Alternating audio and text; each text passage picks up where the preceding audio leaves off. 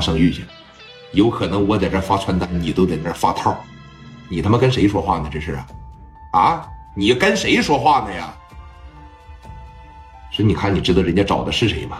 我不是说话态度有问题，我是真难为呀，为难呐，我两边都得罪不起，我一得罪不起你，二我得罪不起那边，人家找的是青岛一把书记，人家在小省省里边还兼着职，什么都管，而且你知道是谁找的李海吗？啊，小成哥杜成，人家是京城太子帮的，你这不扯淡一样吗？人家在上边盯着这个事儿，人家帮着徐正慧管的这个事儿。要不然都不用你给我打电话，这是随便有人给我塞俩钱我也给放了，他不是那么回事儿啊！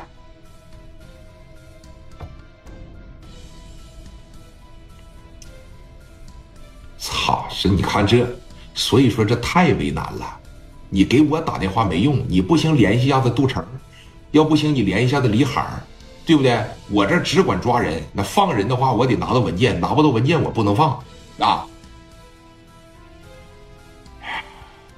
行啊，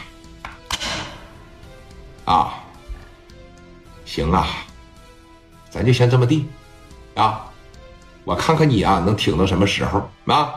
电话啪的一撂，王永利把电话回给王群力了。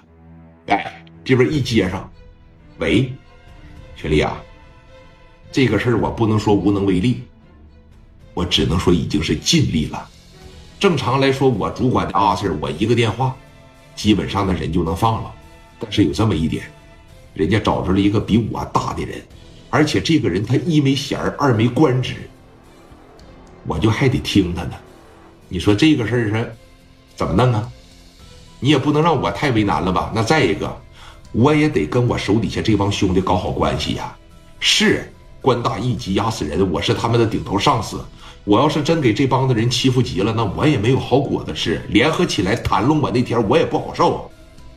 我管我手底下这帮人就得四个字啊，有紧有收。勒勒得太紧了，你给他快勒死的时候，他就得挣扎，那我肯定是没好，是个两败俱伤。你勒得太松，还管不住他们，你能明白我这啥意思不？王群力太聪明了，王永利呢也非常的聪明。对吧？这就是现实，在真正大是大非面前，真正碰到大事的时候，谁都是往后抽。聂磊，你只是我挣钱的一个工具，你惹点小事我给你摆一摆，你给我拿俩钱到真正大事的时候，我告诉你，就王永利他爹犯罪了，真是有大领导，真是有大人物弄他，他连他爹不也保不住吗？这是不是现实啊，兄弟们？那个年代，社会人跟社会人。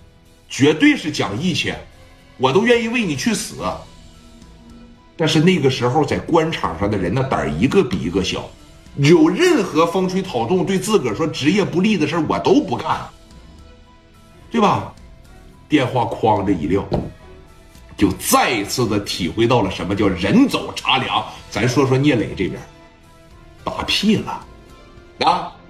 看守所里边这一关，磊哥穿着这一套西服嘛，毕竟从公司里边带走的，头进来的时候就这。